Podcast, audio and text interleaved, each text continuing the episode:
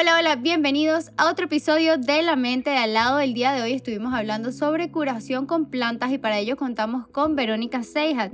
Ella es partera aprendiz de la Escuela de Saberes, Cultura y Tradición Ancestral. Estudió medicina ayurveda y naturismo tropical con el doctor Keshav y es fundadora de la Biofábrica del Buen Vivir, madre de dos niñas y licenciada de estudios internacionales. Con ellas estuvimos hablando sobre talismanes, sobre el poder de las plantas, sobre el poder de la alimentación en nuestro organismo y al final del episodio nos deja una poderosa herramienta para desintoxicar el cuerpo. Espero se lo disfruten, que el episodio está súper chévere.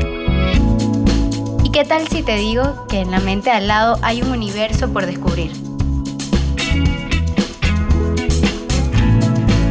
Lleno de creencias, emociones, conciencia, dualidad, fe y evolución.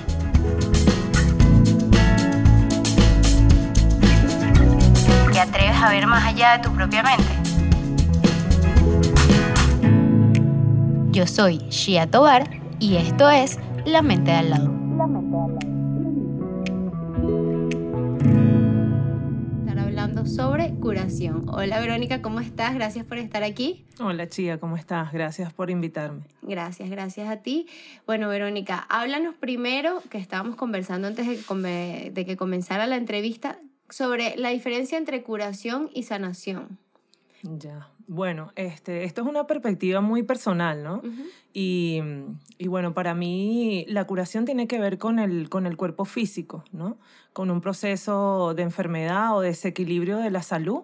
Y bueno, viene la curación, que es ese proceso donde nos reequilibramos, donde nos alineamos y donde utilizamos algunas estrategias para eso, en nuestro campo físico, en nuestro cuerpo. En cambio, la sanación para mí tiene que ver más con otras dimensiones, con otros campos sutiles, con otras fuerzas, con otras energías, y es más mm, orgánica y de alguna manera también como más, mm, tiene más que ver con el entorno. Eh, es eso como lo que yo entiendo, pues. Ok, perfecto. ¿Y qué elementos utilizas para curar? Bueno, eh, digamos que he logrado integrar el tema de los cuatro elementos de la naturaleza. Básicamente trabajo con eso, empezando mi formación con la medicina ayurveda y luego integrando, pasando por el naturismo tropical, reivindicando prácticas de curación, digamos, tradicionales, ancestrales, de diversas comunidades indígenas venezolanas y eh, tratando de eso, de, integrar los elementos de la naturaleza. Entonces, bueno, en función de eso, utilizo este, las plantas, las raíces, también utilizo baños, o sea, las aguas, también utilizo el fuego. Y, bueno, en, eso me he manejado, ¿no? Tratando de integrar los elementos de la naturaleza.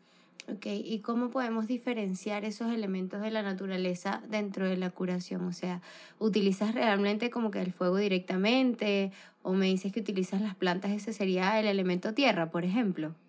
Bueno, también utilizo arcillas, por ejemplo, ¿no? Pero sí, las plantas también podrían verse como el elemento tierra. Aunque bueno, en una planta está la raíz, está el tallo, están las hojas, están las flores y en esa composición también hay fuerzas sutiles. Por ejemplo, si trabajo con la magia de las flores, es una fuerza sutil donde no trato de no de no tocar la flor y de mantener, digamos, su esencia. Y eso es un trabajo más delicado, más sutil, este que se hace con agua, que se hace con cuarzo con piedras. Entonces es como una integración realmente. Y lo mismo pasa con el fuego. El fuego es, una, es como un facilitador de todas las alquimias y se utiliza para para transformar, ¿no? Para transformar las plantas o para transformar las arcillas o para, digamos, darle otra fuerza a una curación, por ejemplo. También utilizo el fuego para consagrar mm, este, elementos de protección energética. Entonces, mm, bueno, hay prácticas que son solo de hacer mm, este, talismanes o, o elementos de protección. Y el fuego ayuda a consagrarlo o a darle esa energía, digamos, de de, que tiene el fuego, que es como, como un abuelo, ¿no? Un abuelo protector. Ok. Y cuando me dices esto de talismanes y protección, eh, ¿eso es para cargarlo encima o qué hay detrás de ese talismán? O sea, ¿es, es realmente como uno para cada uno? Porque cuando escucho la palabra talismán me suena a algo que tengo que como cargar encima mío. ¿Y qué le da ese poder al talismán? Em, cómo llega realmente ese, este, ese talismán a ser una protección o a, o a sanarme en algún momento, a curarme de alguna enfermedad o algo así. Bueno, mira, el tema del talismán o de la contra o de la protección son, es un elemento que se encuentra en muchas culturas. Y yo lo aprendí de, un, de una cultura africana, eh, de la cual he venido como integrándome, ¿no? Este, es una cultura, también es una mixtura que surge en Brasil a partir de las parteras ancestrales, ¿no? Son mujeres y hombres también que se dedican a dignificar el nacimiento, pero desde una sabiduría ancestral. En eso, ellas traen de África un elemento que se llama patuá, el patuá es ese talismán que conocemos aquí en Venezuela o en, algunas comunidades indígenas como contra. Se utilizan piedras o se utilizan, en el caso que, como yo lo aprendí, es una bolsita que se hace, ¿no?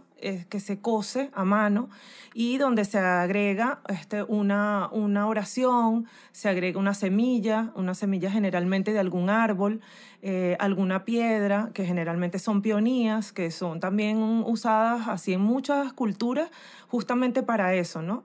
Algún cuarzo, algún y, eso, como tratar de integrar diversos, mm, digamos, como materiales de la naturaleza y una intención, una, una intención de armonía, una intención de protección y se consagra en el fuego.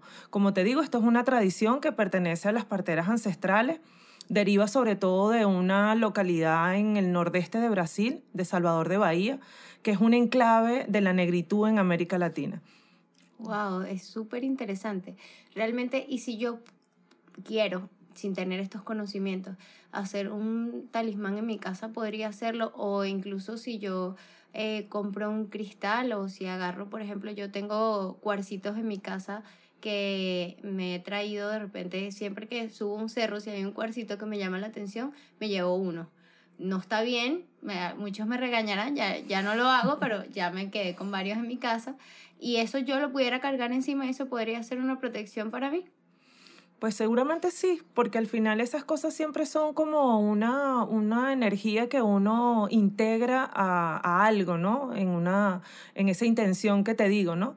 Sin embargo, yo no menospreciaría o no, no deslegitimaría eh, toda esa fuerza de la tradición, ¿no? Porque uno puede pensar que uno puede replicar algo desde una sencillez así como la que acabas de describir. Y sin embargo, este, este patuá o esta contras generalmente también son hechas por alguien que trata de, tener alineada su energía, de, digamos, eh, depurar su cuerpo. Viene acompañado también de Viene acompañado de un ritual que ayuda a que esa intención quede en ese elemento que después tú puedes, como decías al principio, pues cargar encima o obsequiar a alguien o así. Que pues. son conocimientos que quizás no tenemos nosotros en nuestra casa porque pues no, no no los conocemos, no están al alcance de, de, todo el mundo. Y por ejemplo, cuando me hablabas de las flores, que eso me llamó mucho la atención, wow, curación con flores, ¿qué, qué puedes curar con, con, estos elementos? O sea, ¿qué enfermedades se pueden curar? O sea, cáncer o es quizás algo más preventivo o cualquier tipo de enfermedad. Bueno, mira, las flores son usadas también en diferentes tradiciones y trabajan fuerzas sutiles. Hay medicinas, por ejemplo, todas las flores de Bach, que es una tradición que viene de Alemania, no es tan antigua, pero está completamente sistematizada y al alcance de mucha gente. Y son florales. Es agua destilada eh, cargada con la energía de una flor o varias flores. Y eso tiene todo un protocolo para distintas, este, digamos, desequilibrios. Y está ampliamente utilizado en el mundo. Sin embargo, también hay cultura en Venezuela y en muchas comunidades indígenas de utilizar extractos de flores o maceración con flores para diferentes desequilibrios. Yo lo utilizo como complemento nutricional a veces, otras veces lo uso para baños, o sea, para, digamos, mm, mezclas herbales que permiten también trabajar esas fuerzas sutiles. O em, en el caso de los florales, hay investigaciones muy, digamos, como como innovadoras y nuevas en el caso de Venezuela, de hacer medicina con flores tropicales, sobre todo con orquídeas, que son unas plantas increíbles y que tienen toda una energía que, que depende del entorno. Entonces yo me imagino, ¿no? Una orquídea de, una, de un bosque o de una selva tropical debe tener una carga energética completamente sutil difícil de identificar para una patología en particular, pero súper increíble su capacidad, digamos, de, equilibrar los campos energéticos de cualquier persona. Y eso está bastante documentado, es súper interesante. Bueno, ahora que dices que eso está documentado, recuerdo haber visto un, un, documental no sobre flores, pero sí respecto al agua, que el agua que corre en, en el Amazonas, pero cerca del Salto Ángel, cuando le miden la energía, tiene unos niveles de energía muchísimo más altos que no se encuentran en aguas en otra parte del mundo, sino solo ahí en el Salto Ángel. Y bueno, supongo que es, es un agua demasiado pura, pues no, no se consigue un agua así quizás en otras partes del mundo. Pero volviendo a la parte de, de si es preventivo o si realmente podemos curar el cuerpo con esto, sí, sí se puede, o sea, has tenido esos casos de alguien que te llegue con una enfermedad y, se cure, partiendo también de que me comentaste que la enfermedad entonces es un desequilibrio. Eh, o sea, se da, se manifiesta en el cuerpo, pero porque primero hay un desequilibrio energético. Entonces sí se han visto esos casos donde a través de esto podemos sanar esa energía y, y se ve manifestado en el cuerpo de forma en el tiempo o inmediatamente. Sí, fíjate que este, uno pudiera, como te decía, hay mucha información al respecto, ¿no?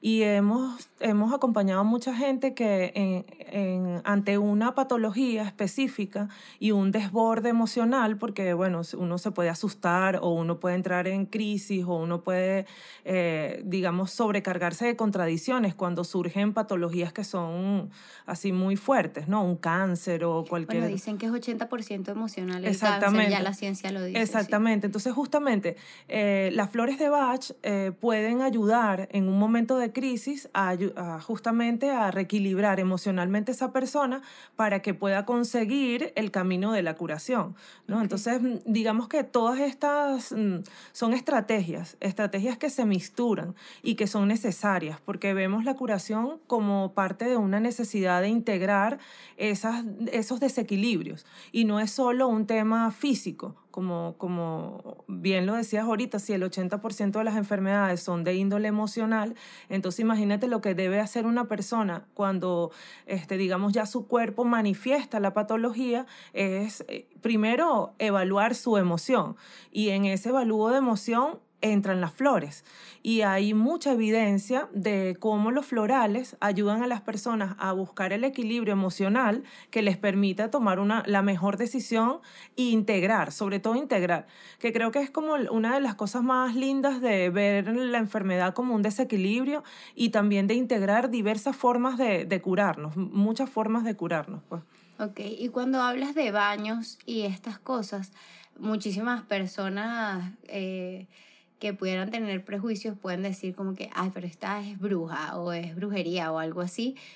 No vamos a decir que, que la brujería es mala, pero ni, ni nada, o sea, realmente no, no lo pienso, creo que cada quien, pero porque también se le da la palabra bruja a cosas que, o sea, cualquiera puede ser una bruja, o sea, los astrólogos, si alguien quiere, le puede decir brujo, ¿sabes? Entonces, ah, bueno, somos brujas todos.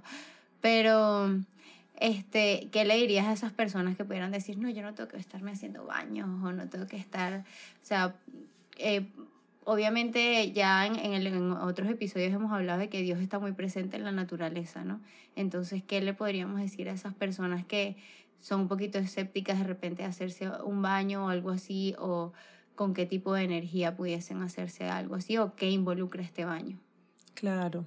Bueno, yo pienso que es este es como bien bien particular, ¿no? Porque en Venezuela pasa que mucha gente este, está llena de prejuicios, pero tienen como un límite, porque todo el mundo cierra la ventana si tiene un bebé porque puede entrar el sereno. Entonces hay, algún, hay, hay una mixtura y un sincretismo cultural donde hay estereotipos y hay muchos elementos así de digamos, como de prejuicio.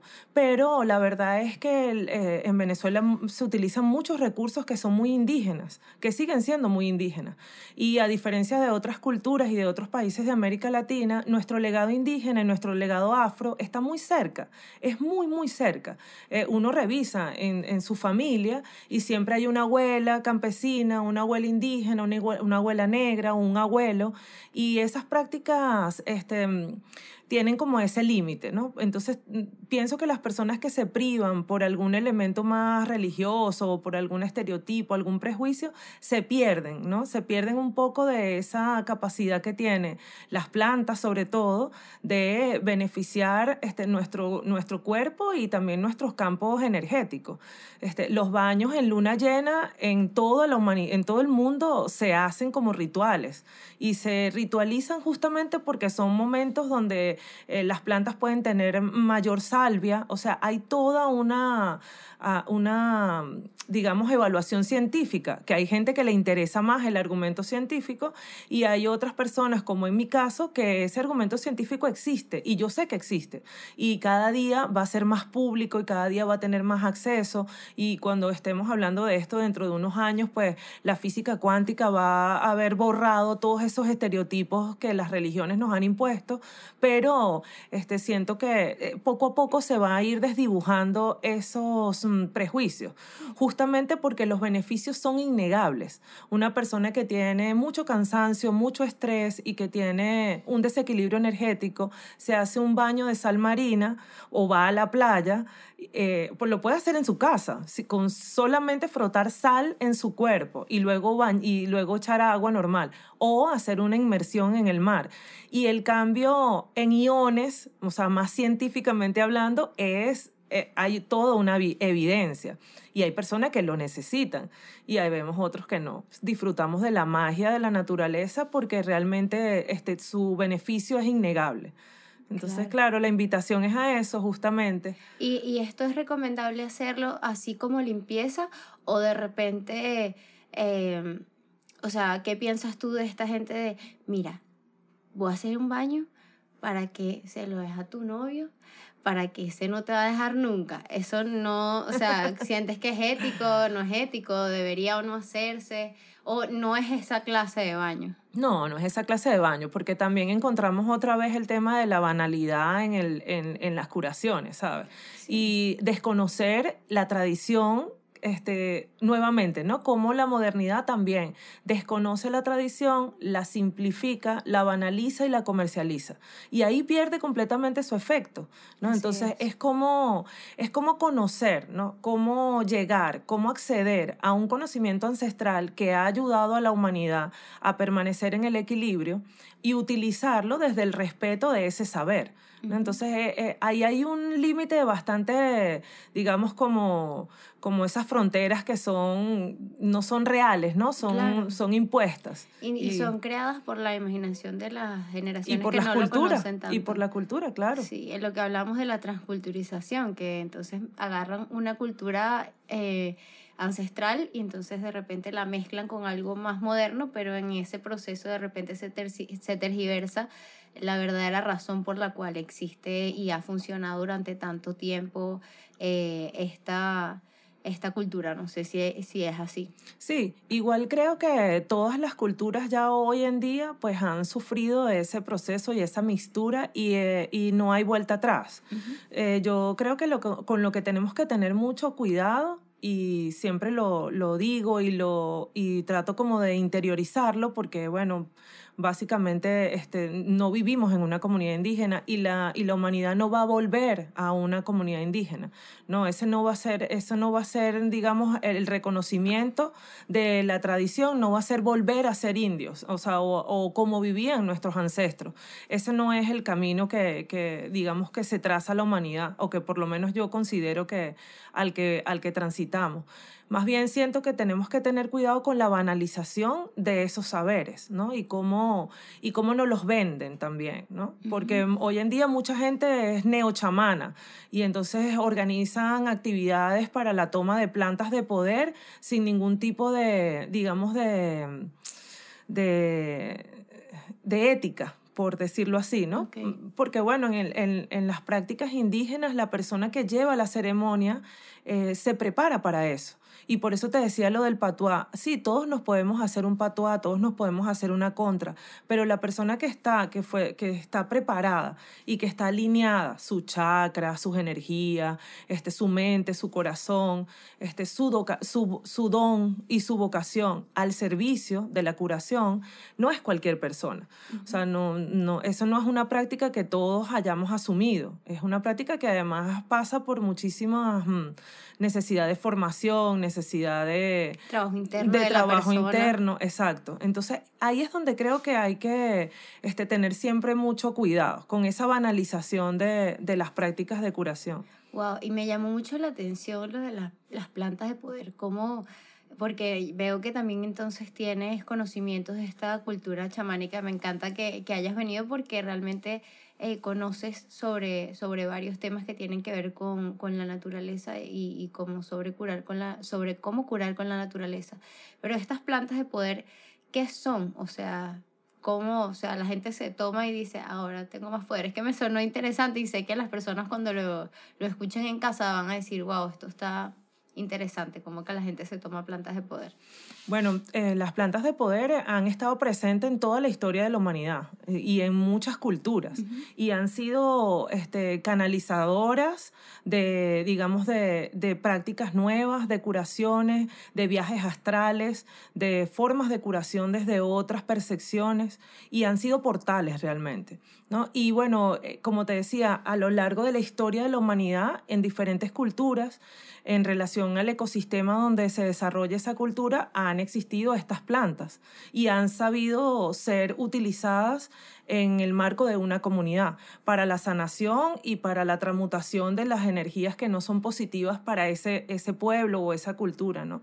Y bueno, existen muchísimas plantas de poder, muchísimas, muchísimas, son así, pasaríamos, creo que es otro programa, porque de verdad es así, pero es muy interesante porque este, lo, lo que, lo que la, por la razón por la cual las traje a colación es porque se ha banalizado mucho el uso de las plantas de poder. Sí, se usan de forma indebida, entonces y han creado muchísimos problemas también, muchísimos problemas, porque cuando descontextualizas una planta de poder de su comunidad y de la forma como es consagrada y compartida y la, y, y, la usas de una manera irresponsable y a lo mejor sin el cuidado, este, puedes generar muchísimos trastornos a la gente que la reciba. también puedes abrir muchos portales y mucha gente, y eso también me lo decía un, un gran amigo que hoy en día vive en Barcelona, y él en Barcelona pues también ha tenido la oportunidad de tomar plantas que son de la selva amazónica, ¿no? Entonces en esta discusión él me decía, bueno, pero que se ponga de moda el yagé, por ejemplo, la ayahuasca, que se ponga de moda las cosas que te van a, a abrir la conciencia. Y yo discutía con él porque me parecía que sí, que se ponga de moda las cosas buenas, siempre y cuando la gente que las está incorporando en su vida este, sepa el contexto, ¿no? Y sepa el respeto y, y sepa lo que está haciendo. Para mí eso es súper importante, ¿sabes? Como el, todo el conocimiento que hay detrás del uso de esa sustancia.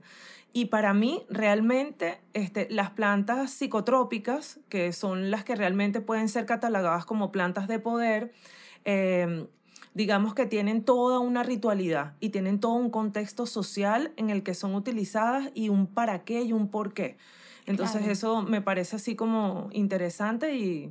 Sí, es que, que, hay que tenerle un respeto a la naturaleza, no es que, ay, esto entonces me enteré que, que me va a hacer uh, volar o algo así, entonces ya voy a eso porque, ajá, quizás vas a tener un viaje astral, pero ¿qué? No, no estás sanando, quizás te quedas por allá no estabas preparado o no, no sé, o sea, como tú dices, todo lo que se hace irresponsablemente puede causar algún trastorno o algo que, que realmente es contraproducente. Las cosas hay que, que saberlas hacer, entonces hay que tener cuidado con lo que se hace de moda y sobre todo con esto que, que es tan, tan poderoso y trae una energía tan bonita a los espacios y que se siente, donde sea que hay plantas y están bonitas, se siente la energía maravillosa.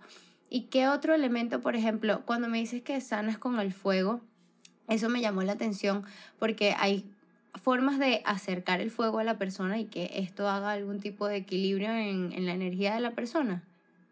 Sí, bueno, sí hay este, en la medicina ayurveda este, hay algunas formas de, digamos, sacar a la persona de su estado Claro, no va a ser solamente observando el fuego, ¿no? Pero digamos que hay una secuencia donde uno facilita ese intercambio con los elementos. Entonces puede ser un baño de, o sea, con agua desde la cabeza hasta los pies, puede ser un baño de aceite eh, también desde la cabeza hasta los pies y puede ser una contemplación del fuego y eso puede ayudar a la persona a relajarse, a sacar sus miedos, a transformar la energía. Y cuando te decía de, mm, o sea, otras formas de sanar con el fuego, es porque en la ritualidad que te comentaba de las negras eh, africanas, este, parteras, ellas utilizan el fuego en la consagración de todo el material que utilizan para el momento del parto. Entonces, bueno, el fuego es algo que nos acompaña, no es el fuego de, para, para transformar los alimentos, es el fuego fuego que nos protege, es el fuego que consagra, es el fuego que acompaña con una energía. y limpia. Sí, exacto. Y bueno, es, es, como un recurso que está ahí y que es luz en un momento, digamos, de trabajo de, de sanación. Y dentro de toda esta curación entra la alimentación. O sea, dentro de estos estudios hay, hay formas de que alimentándonos de cierta forma, entonces estos desequilibrios que nos llevan a enfermedades no de repente nos ayuden a sanar o a curarnos ciertos alimentos pues específicos dependiendo de la enfermedad. Claro, yo te agradezco que me hagas esa pregunta porque justamente toda mi, mi incursión en las alternativas de sanación y en esta investigación de la cual tengo ya más de 15 años inmersa comenzó con el tema del cambio nutricional, ¿no? Y de hecho en la medicina ayurveda, este, los pilares de la medicina ayurveda tienen mucho que ver con todo lo, somos lo que comemos, ¿no? Y, y desde esa comprensión pues yo pasé muchos años en un, en un régimen, como, como puedo decirlo hoy en día, este, bastante estricto, bastante dogmático, fundamentalista, diría yo, ¿no? Porque a veces cuando uno hace conciencia de, de, lo que uno está incorporando en su cuerpo y de lo que eso puede generar, entonces uno va como este, cerrando más, eh, digamos, la, los permisos para, para una dieta, digamos, convencional. Y te digo, pasé unos 13 años siendo naturista tropical, eh, sin consumir ni huevo, ni leche, ni carne, ni queso, ni nada refinado. Todo vegano. Todo completamente vegano, sin dulce. Y en ese proceso tuve a mi hija, que ya ahorita va a cumplir 15 años. Ella prueba por primera vez el dulce, que es la panela, cuando tiene casi cuatro años. Así. Y, y, bueno, ella es una niña completamente saludable. Ella tuvo una alimentación este, bastante estricta. Y fue un proceso maravilloso en mi vida, pero muy limitado y sobre todo en ese dogmatismo, en esa pasión de juventud que uno, sabes, bueno, no todo el mundo, pero mi personalidad es muy avasallante. Entonces asumí el naturismo tropical como una verdad absoluta y puse murallas, murallas altísimas para que nadie se acercara a mi hija a darle ningún, ningún desafío de, de, digamos, moderno, ¿no? Okay. Este, eso garantizó su salud hasta que ella sale y comienza, por supuesto, la primera vez que come algo que no estaba dentro de su dieta, es muy fuerte la reacción de su cuerpo, es muy, muy violento.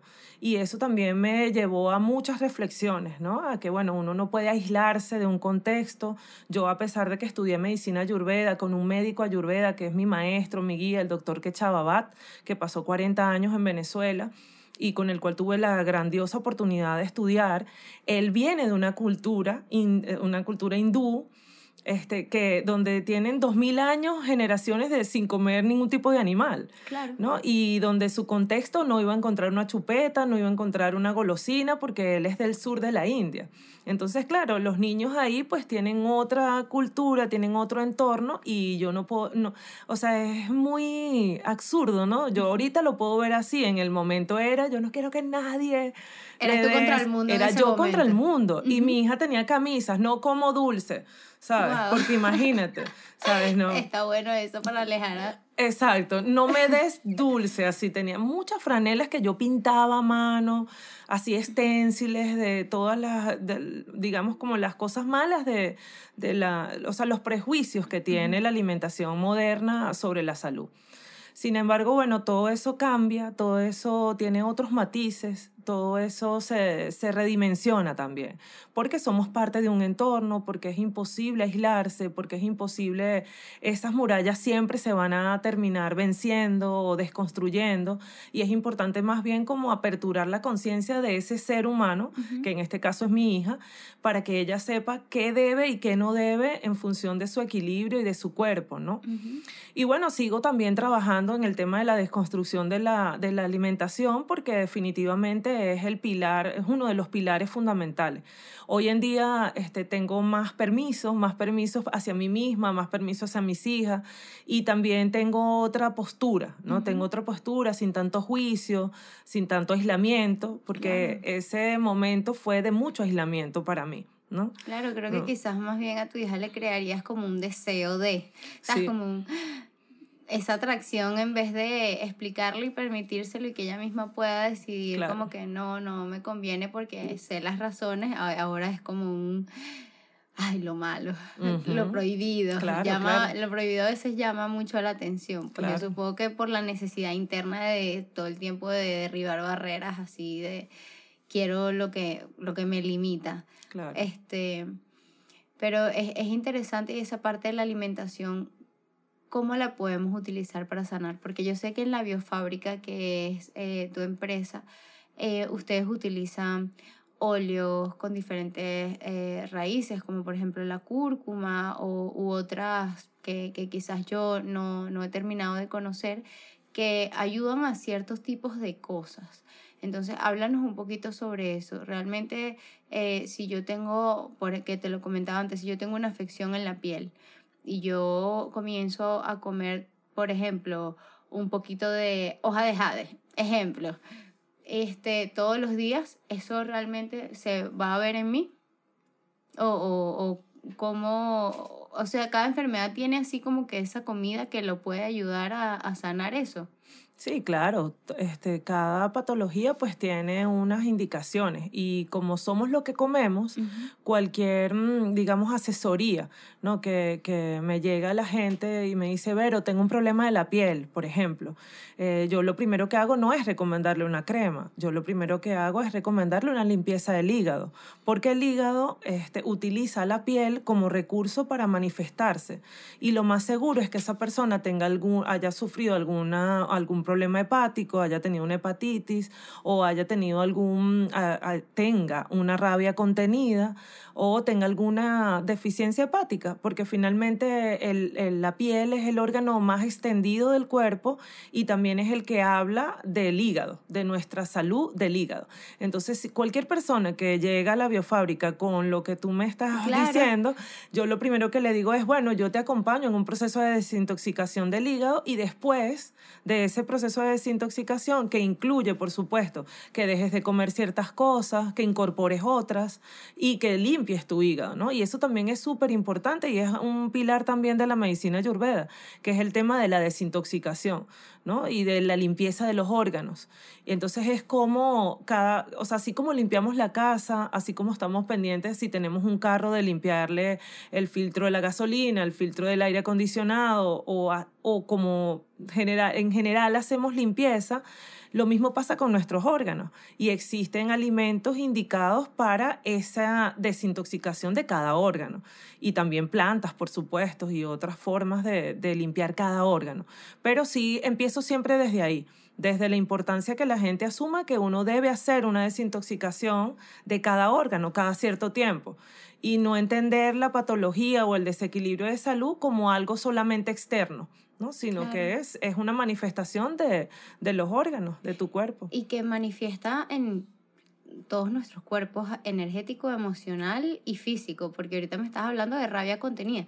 Y es verdad, yo por muchísimo tiempo ah, fui como ese, ese tipo de persona que si tenía una rabia como que no la, no la decía o no, no la, la guardaba en el momento o de repente cuando explotaba, entonces, puff, la locura. Este, entonces, ese tipo de cosas se pueden ver repercutidas en, en, en el cuerpo, pueden repercutir en el cuerpo.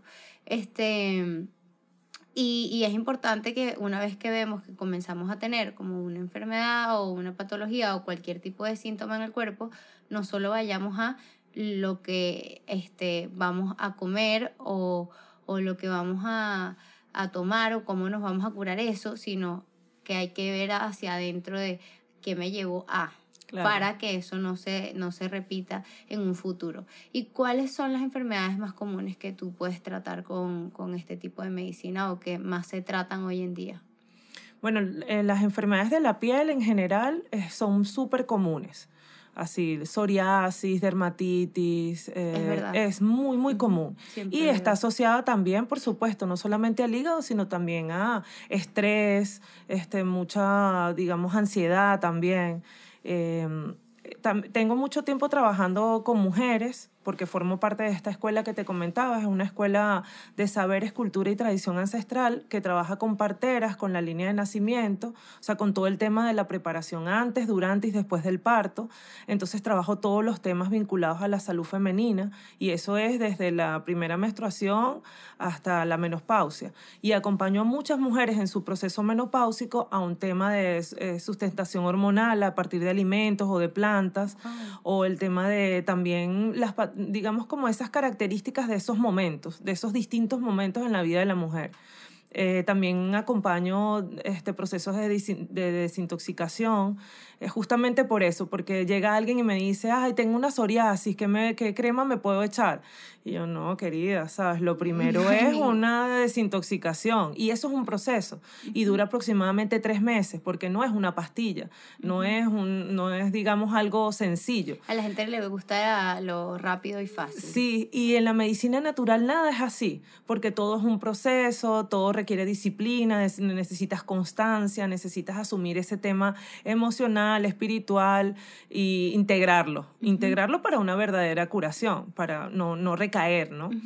Y bueno, eso es, complicado a veces. No, qué interesante. Y, y, me gusta porque entonces plantea esto de que em, eh, tenemos el control o sea, a pesar de que no podemos tener el control de todo de nosotros mismos. O sea, tenemos, nosotros hemos cedido ese control de nuestra salud interna a todo lo que nos rodea y no nos damos cuenta que realmente tenemos el control de nuestro cuerpo, incluso a, a nivel hormonal, si cuidamos lo que comemos. Claro. Este, ahora, cuando me dices a nivel hormonal, me recuerda que una amiga me comentó hace unos días que ella tenía el objetivo en su vida de este, hackear su menstruación. Hackear. Hackear su menstruación. O sea, ella al parecer leyó en algún sitio que si comía ciertas comidas, y ahorita me recordaste que si comía ciertas comidas durante cierto periodo del mes y otras durante otro periodo, ya podía escoger qué día le puede venir la menstruación. ¿Eso realmente lo has escuchado, lo has visto? Puede hacerse o no hacerse. O sea, podemos incluso dominar esa clase de hormonas como mujeres. Bueno, yo no creo que se pueda dominar. Creo que podemos conocerlas, reconocernos. Creo que podemos hacer que nuestros ciclos sean más mm, certeros. Creo que podemos equilibrar nuestro proceso y entenderlo y así tener como una, digamos como, bueno, ya quedan tres días o estoy ovulando hoy o, sabes, como tener como esa plena conciencia corporal. Pero este, es difícil el tema de dominar, eh, pensar en ese, en ese concepto de dominación de las hormonas es, es para mí un poco así como cuesta arriba. Sí, sí es como demasiado, no tan Es más, cuando te escuché, me acordé más bien de un proceso químico que hacen las mujeres hoy en día y se introducen un chip en el brazo que, el, que les anula el proceso de ovulación y no les viene más la menstruación. Sí, pero usualmente tienen cambios emocionales. No, y es terrible, y es terrible para el cuerpo. Justamente es una práctica de la medicina alópata para dominar las hormonas mm, de las mujeres. Y ha resultado, digamos, con muchísimas compañeras y mujeres que han accedido a esta tecnología con muchas complicaciones, uterina, del endometrio, del mismo carácter, de la misma tiroides, porque bueno, estás anulando un proceso. Entonces, cuando decías hackear el proceso hormonal, pensé que era eso lo que te refería. Ok, claro, ¿no? Y 100%, fíjate que está buscando con la naturaleza como que lo mismo que no ha funcionado con la medicina que hoy en día llamamos tradicional, pero que estábamos comentando en el carro que no es tradicional realmente, que es lo que nosotros llamamos como la medicina tradicional es nueva. O sea, la medicina de ir al doctor, ir a la clínica, al hospital es realmente nueva en comparación a todo esto que estamos conversando hoy, que tiene miles de años en, en el planeta y se ha usado por todos nuestros ancestros y ha dado resultados. Este, otra cosa aparte de las enfermedades que me comentabas que, que son las más comunes de la piel. Este, a estas personas que em, tienen este tema, por ejemplo, con la carne, porque me, me comentaste que, que fuiste vegana, prácticamente vegetariana, este, si ves que hay un cambio en el cuerpo cuando la persona deja o no de consumir carnes y ¿qué recomiendas a una persona que no quiere consumir carne más nunca en su vida? Como yo, por ejemplo. Yo he tenido mis altos y bajos. Soy vegetariana desde hace 10 años, pero tuve unos meses en los que tuve que comer pescado porque fui una mala vegetariana, tengo que admitirlo. Entonces, ¿qué nos recomendarías como eh, básico, pues? Así nada del otro mundo, pero básico para estar bien mientras estamos en este proceso. Bueno, eh, mi recomendación siempre es como conocer eh, mejor a profundidad eh, todos los recursos que tenemos, porque una de las mayores ventajas de ser venezolana y de estar en este momento en este país es la inmensa diversidad de comida que tenemos, ¿no? y eso son una ventaja planetaria en, relación a, otros lugares, ¿no? El tema del trópico, de vivir en el trópico y de saber la ventaja que eso representa es mm, interesarse por todas esas plantas que tenemos a nuestro alrededor que no valoramos y que han sido probablemente este producto de todos esos prejuicios de los cuales hablábamos hace rato, que nos han desvinculado de su capacidad y de su potencial, ¿no? Este, que también son plantas de poder, porque si tú consigues una hoja que tiene este, más calcio que la leche, más potasio que el plátano, más vitamina C que, el, que la naranja, entonces es por supuesto una planta de poder. Y así existe en Venezuela, plantas silvestres que son capaces de alimentarnos, que son capaces de nutrirnos. Claro, hay que interesarse. Esa es mi primer, mm, digamos, como recomendación básica. Eh, eh, empeñarse en conocer la diversidad que existe en Venezuela.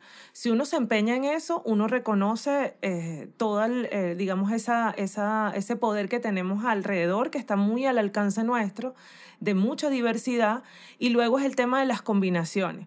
Y algo que no quiero que se me escape, que lo comentabas hace rato, que es el tema de la autogestión, eh, cuando, cuando asumimos el tema de nuestra conciencia corporal, nuestras necesidades, nuestros ciclos como mujeres o como hombres también, digamos que nos conocemos y entendemos qué necesitamos, ¿no?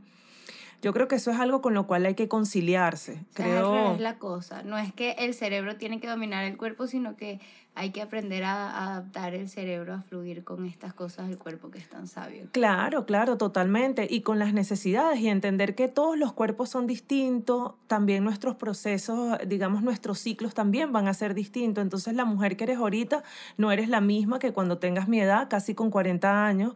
Entonces, claro, todos los requerimientos, ni con la de una persona de 70 y así, pues, ¿no? Todos los requerimientos de cada cuerpo tienen un momento y la recomendación siempre es como en ese proceso de descubrirse y de ser consciente de lo que necesito, entender que somos muy afortunados de vivir en el trópico, en el trópico planetario, y que existe absolutamente todo lo que necesitas para vivir, para subsistir y para vivir bien, para alimentarte sanamente. Nosotros, el 90% de las plantas que utilizamos en todos los procesos de, la biofábrica, de la empresa que, nosotros fundamos, eh, son plantas del trópico y son plantas silvestres, imagínate. Claro, hay muchas que cultivo porque mejoro. Claro, si tú una planta este, que está en la calle, que no recibe abono, que no recibe cariño, tal, eh, ella tiene una condición. Si tú esa planta la llevas a tu casa, la riegas todos los días, le hablas, le pones un nombre, le pones su comida favorita, obvio que esa hoja va a ser mucho más suculenta, va a ser mucho más este, proteica o va a tener mucho más elementos que nutren tu cuerpo. Y así mismo hemos hecho. Entonces tengo años reivindicando, por ejemplo, el consumo del amaranto, que lo utilizan los astronautas cuando salen del espacio, ¿no? Y en cápsulas además, y que fuera del país se vende en, en cifras extravagantes. Y aquí es monte. Simplemente es monte, es monte, se consigue en cualquier lugar. Claro, tú ves el amaranto, la pira, la hierba Caracas. De hecho, Caracas se llama Caracas por, la, por el amaranto, porque en el, en el dialecto indígena de las comunidades de, de Caracas, todo el valle de Caracas estaba sembrado de, de amaranto, de pira. Y ese nombre, eh, Caracas, significa pira, significa amar, o sea, es, esa planta pues a la que hace alusión.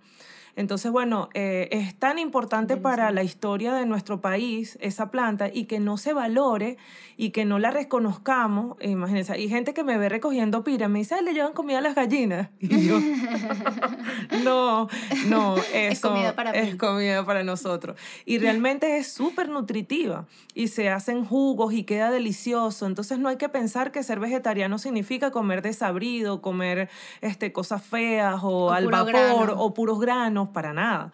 Se trata como de, de Igual sí creo que amerita en este contexto, porque no estamos en India, porque no hay opciones, ¿no?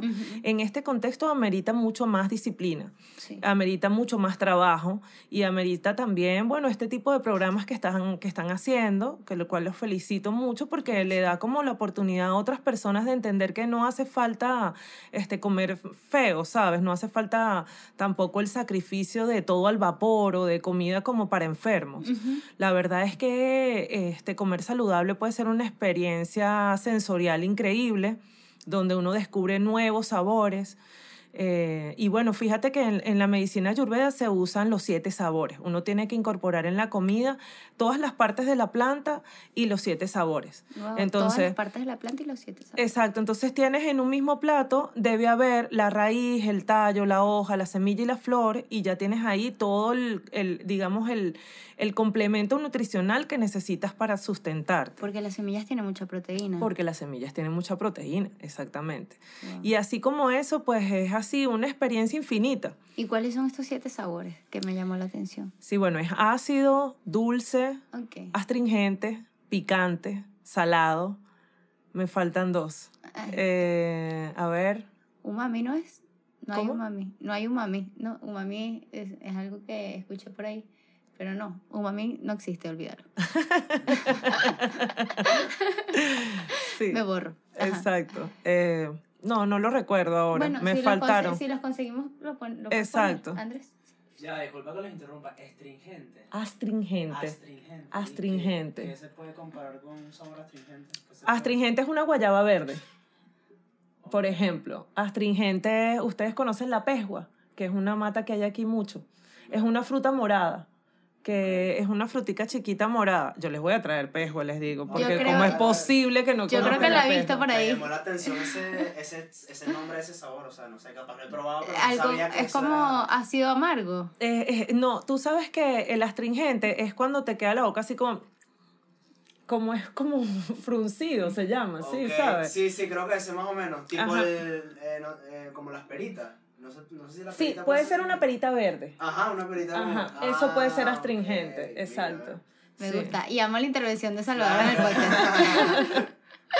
este, bueno, en verdad que yo creo que hay algo más que quieras comentar a la gente sobre la biofábrica antes de que terminemos el programa, porque ya nos queda poco tiempo. Ya, bueno, la biofábrica igual este, es una empresa que tiene este, muchas ramas de trabajo. El tema de la biocosmética es solo uno. También tenemos el tema de, de todo el tema de la, de la, alimentación, es otra rama donde trabajamos esto que les estaba contando ahorita de, de, los beneficios del trópico, las plantas silvestres que son, que pueden ser sustento nutricional para, para todos los venezolanos. Y sí. lo ignoramos al 100%. O sea, yo que 10 años vegetariana y no tenía idea que podía, que existía el amaranto. Bueno, así como eso, este, tenemos, mm, eh, digamos, complementos nutricionales que son a partir de plantas. Eh, nosotros mismos desarrollamos la tecnología para extraer nuestros aceites, entonces hacemos aceite, eh, hacemos, tenemos la posibilidad y hemos logrado concatenar la cadena productiva. Apoyamos a productores a que puedan ser, sembrar orgánicamente, sustituyendo los químicos que se usan generalmente en el cultivo de la jonjolí. Participamos en ese proceso. Logramos este, que fuera una jonjolí completamente orgánico, con abonos orgánicos, este, y tenemos una semilla libre de químicos que podemos prensar con nuestra tecnología hicimos una prensa de aceite de ajonjolí y de coco y entonces tenemos unos aceites que son completamente vírgenes, prensados al frío, sin calor y que son nuestros vehículos para todas las plantas que utilizamos.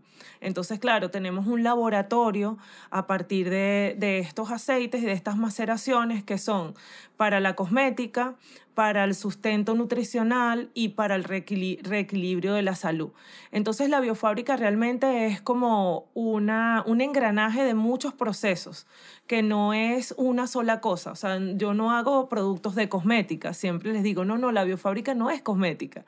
Es biocosmética de la tierra justamente porque está, digamos, unido a una visión de equilibrio y de, digamos, sustento, de autosustento, ¿no? Entonces, amerita que la alimentación sea adecuada, que la gente se desintoxique regularmente, que la gente pueda eh, incorporar en su cuerpo productos de calidad y sobre todo de una revaloración de todo lo que tenemos al alcance, que es realmente infinito. Y eso sería otro programa. No, que, increíble, sí, en verdad que eh, esto es infinito, o sea, la información es infinita y creo que te felicito porque se ve que lo que hacen lo hacen con mucha pasión, o sea, se nota, porque para llegar a, a, hacer eso hasta el punto de que los fertilizantes y los abonos sean algo que creo que muy pocas personas le ponen ese nivel de amor a las cosas. O sea, creo que lo que le tienen a, a este proyecto es mucho amor y, sé que eso los va a llevar a que crezca mucho porque no he escuchado nada igual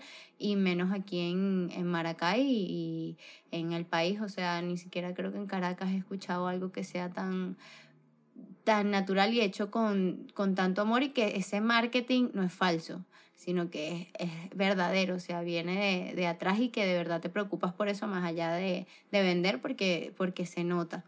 Ahora, antes de terminar el programa, sí me gustaría que nos dijeras eh, una cosita. ¿Qué podemos usar en casa para desintoxicarnos? Si es que hay algo que podemos hacer en casa para desintoxicarnos para dejarles algo aquí al, al público de la mente al lado.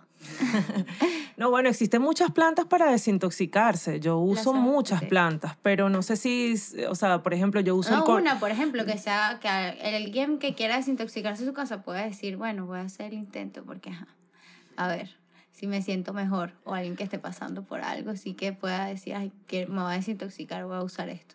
Bueno, yo recomendaría siempre el ponche de sábila, ¿sabes? Y es bastante sencillo y es sabroso y va a ayudar mucho a varios procesos de inflamación o de gastritis o de problemas gastrointestinales. Y fíjate que eh, es, algo bien particular porque el desequilibrio mayor en la medicina ayurveda se trata sobre el gran estómago y son cinco órganos, ¿no? se trata como un mismo sistema y es el sistema digestivo. Ahí empieza todo, ahí termina todo. Entonces, cuando uno logra utilizar un mecanismo para desinflamar, para desintoxicar, para aliviar todo lo que es el, tracto, el tracto gastrointestinal, pues tiene éxito, digamos, ¿no? empiezas con éxito. El ponche de sábila es muy fácil, es muy sencillo. Se utilizan cuatro dedos de cristal de sábila que se lavan muy bien, este, se les quita todo el yodo se le agrega, se le mete en una licuadora, ¿no? Y se le agrega el zumo de un limón, unos cinco globulitos de pimienta negra, un kun, sería como un pedacito de jengibre, y se endulza con miel de abeja. Eso se licúa y se toma en ayuna. Y es una bebida que es deliciosa y ayuda muchísimo al cuerpo a desintoxicarse, a desinflamar, es nutritiva. Y de verdad que uno empieza, si uno empieza la desintoxicación con el ponche de sábila, es éxito garantizado. Wow, qué increíble. Gracias porque es una información valiosa. Es una información que vale mucho y que creo que ya, ya la quiero hacer.